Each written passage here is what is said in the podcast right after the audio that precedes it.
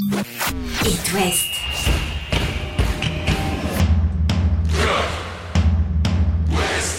Cop West. Chaque lundi et jeudi à 20h. Simon Rongoat, Catel Lagré. Bonsoir Catel Lagré. Bonsoir Simon Rongoat. Dernière journée de Ligue 1. Hier, on va faire un petit euh, bilan des rencontres euh, du soir, un bilan de cette première partie de saison et puis se projeter sur le mercato pour nos quatre clubs de l'Ouest, le FC Nantes, le Stade Rennais, le Stade Brestois et le Football Club de Lorient. Les deux derniers se rencontraient. On commence avec eux. C'est copieux. Beaucoup d'infos pour vous ce soir pendant un petit quart d'heure dans l'Ouest.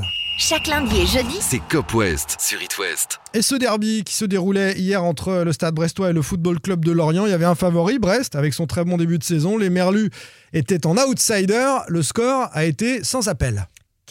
4-0 quadruplé de Kamori Doumbia, le joueur de 20 ans prêté par euh, Reims. Une volée comme à l'entraînement, trois vrais buts d'avant-centre ensuite, le tout en 26 minutes. Incroyable. Euh, Quatre buts en une seule période. C'était arrivé qu'à une seule reprise en Ligue 1 sur les 60 dernières années. C'était Cavani avec le PSG contre Caen en euh, 2016. Doumbia, il avait été décisif quand il était là, c'est en rentré moins de sur les 30 minutes, dernières hein, c'est Voilà. encore plus fort. En hein. 26 minutes, il avait été décisif quand il était entré. Euh, Éric Roy avait décidé de le titulariser.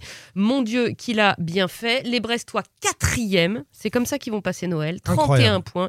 À deux points de Monaco et du podium. 9 victoires, 4 nuls et seulement 4 défaites contre Lille, le PSG et Monaco notamment. Bilan parfait. Récompense pour les joueurs qui sont très investis, pour le directeur sportif Greg Lorenzi qui fait un travail incroyable et pour le boulot du coach Eric Roy qui était arrivé, on se rappelle, il y a tout juste un an pour prendre la suite de Derzakarian. Après 10 ans sans avoir entraîné, il a sauvé Brest, il a redonné euh, confiance à cette équipe, il tire le maximum de ses joueurs et il est récompensé. On dit pas que le Stade Brestois sera en Ligue des Champions à la fin de saison. C'est le cas pas, pour l'instant. mais- À mi-saison, ils sont quatrième. Euh, Il y a quatre places en, en Champions League. On dit même pas qu'ils seront européens. On dit juste qu'on va kiffer euh, Bah ce, ouais. ce Noël pour euh, nos Brestois à cette euh, position-là. Écoutons euh, Grégory Lorenzi, le directeur sportif, euh, tu l'évoquais, euh, Catel, parler du mercato. Euh, Est-ce que Brest peut essayer de recruter ou pas sur le mercato? Quand on a un- une première partie de saison comme ça, euh, est-ce qu'on pense quand même à des ajustements pour le mois de janvier ou on n'ose pas trop toucher en disant ça tourne bien? Vous savez, j'ai jamais été un partisan pour, euh, pour changer quoi que ce soit sur des mercatos euh, hivernales. Pour moi, c'est pas forcément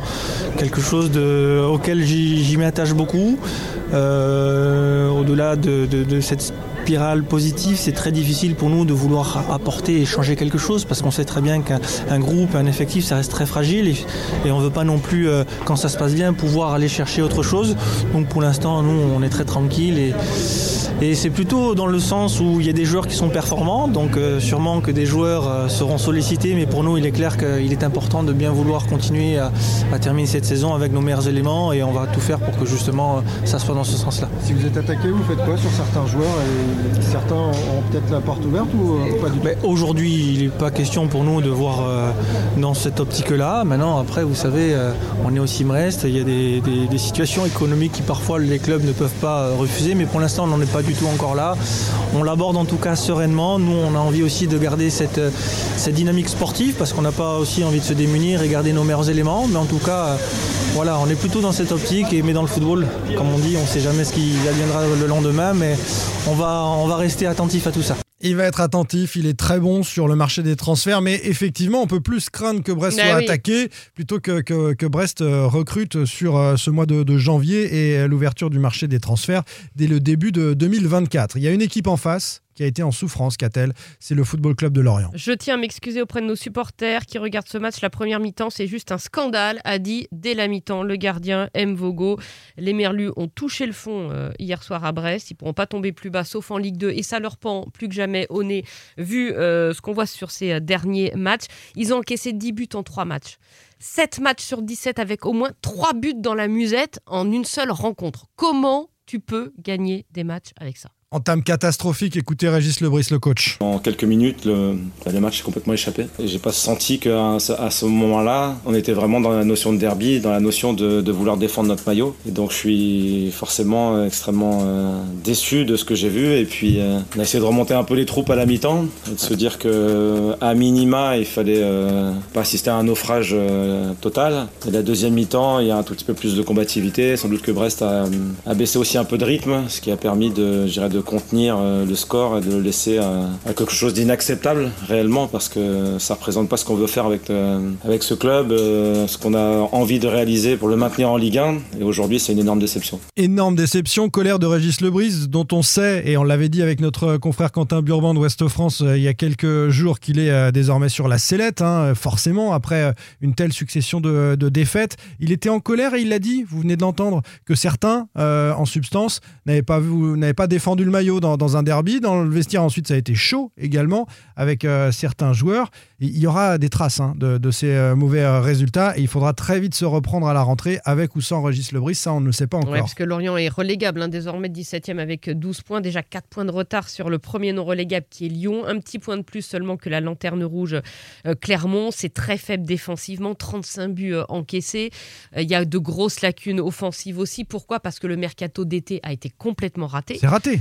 Donc, il va falloir, sur ce mercato d'hiver, au moins corriger un petit peu le tir. Alors, il y a des Et, joueurs et que certains joueurs se remettent en cause. Juste avant de partir sur le mercato, qu'a-t-elle quand même On va accuser les coachs. hein, on va dire que Gourvenec, euh, l'effet Gourvenec à Nantes, que, dans un instant, euh, c'est pas terrible. Euh, Régis Lebris, il a aussi su défaire, faire des choses avec des, des joueurs impliqués et qui montraient autre chose. Dans un derby, je suis désolé, ils font monter encore en agressivité. Ils ne l'ont pas fait, les merlus, et ça, ce sont les joueurs. Par exemple, on a perdu Romain Fèvre depuis le début de la saison. C'est- pas le plus mauvais, mais C'est euh, pas il, le plus mauvais, mais pas il le n'est pas, il à son niveau, on est d'accord. Euh, alors, sur ce mercato, il y aura sûrement des départs, des gens qui jouent peu, comme Gurbic, Innocent, Pagis. Du côté des arrivées, sans doute un ou deux milieux excentrés, euh, c'est un minimum étant donné le rendement des Merlus. La Cannes pourrait concerner huit joueurs, dont cinq défenseurs. C'est trois tu- matchs la canne. mais Ouais, quand tu vois déjà l'état de la défense, Ouais, tu, tu peux ouais. t'inquiéter. Et puis Lorient pourrait récupérer certains joueurs prêtés comme Kathleen, euh, qui est euh, aux Pays-Bas et qui joue peu. Alors ça, c'est inédit, hein, ra- ramener un joueur comme ça l'hiver. Bon, Bah, si t'en as Euh, besoin, si c'est la Ligue 2 euh, c'est à l'horizon, euh, tu, tu- tu tentes euh, d'actionner tous les leviers possibles. En tout cas, on peut être inquiet. Pour euh, le Ouais. Football Club de Lorient, il va falloir se refaire euh, le moral euh, et euh, aussi peut-être euh, mentalement euh, montrer autre chose à la reprise. Après ces, ces fêtes euh, de Noël, Euh, des fêtes de Noël que les Rennais vont passer avec euh, ce succès euh, à Clermont dans les têtes, ça va leur donner un peu de, de baume au cœur, même si c'était très mal embarqué hier. Ah bah ça pouvait pas plus mal commencer avec un but encaissé d'entrée de jeu, une première mi-temps honteuse dans, dans le contenu. Ça a été mieux en seconde période. Le rouge des Clermontois a évidemment aidé, hein. Ouais. quoique c'est pas toujours le cas, mais là en l'occurrence ça a aidé. Et puis Stéphane est repassé en 4-4-2, changement de système qui là aussi a aidé. Ce qui a fait beaucoup de bien sont Victoire les 3-1 du Stade Rennais, 3-1, on n'a pas pardon, donné le score. euh, ce qui a fait du bien, sont les entrées de Désiré Doué et d'Adrien Truffert, deux garçons qui étaient en difficulté depuis plusieurs semaines Mm. et qui ont vraiment changé euh, la donne. Désiré Doué euh, euh, a marqué sur une passe décisive de son frère Guéla. Adrien Truffert a été très bon. Kalimundo très mauvais en dehors, en dehors de, de son but. Et puis Blas, c'est le troisième but sur, sur penalty.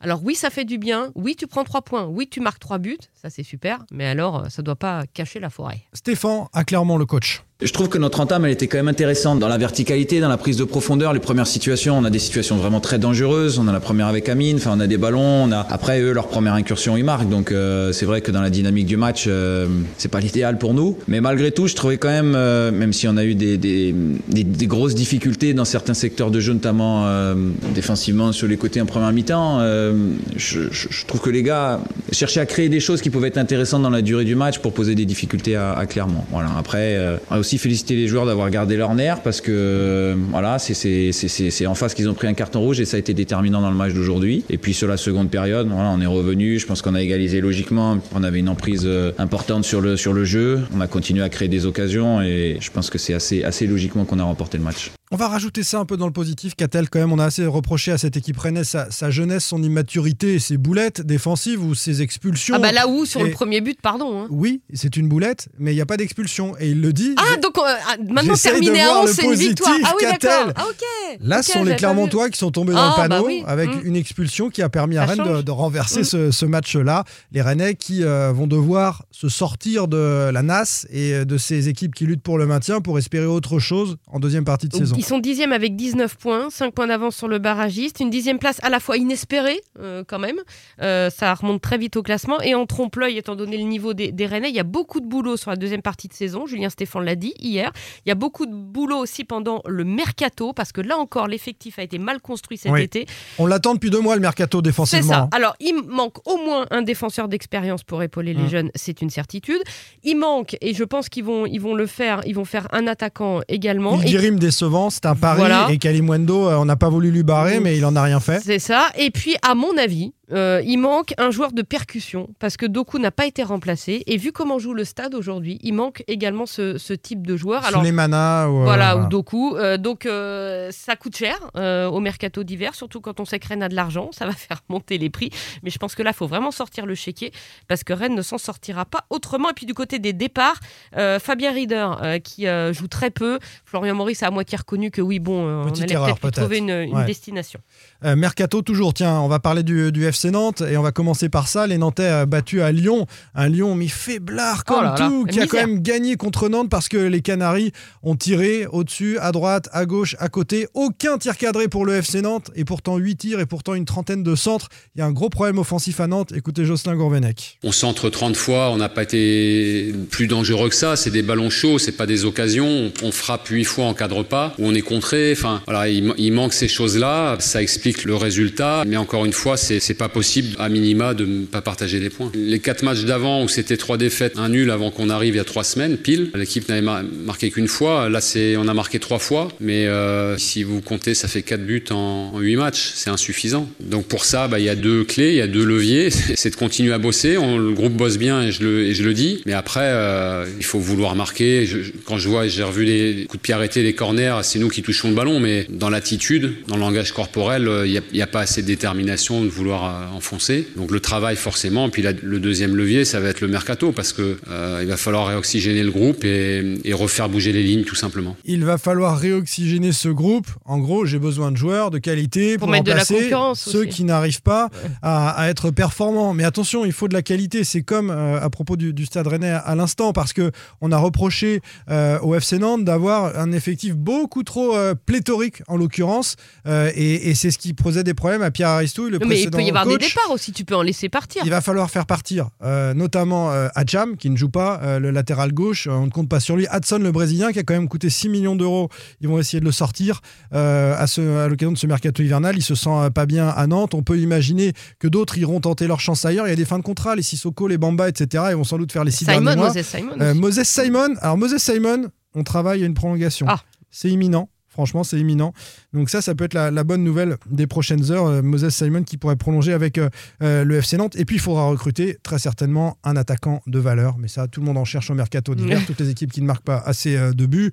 Nantes avait tenté le coup de l'or, hein, souvenez-vous, il y a un an. Ça avait été un petit fiasco, cette affaire-là.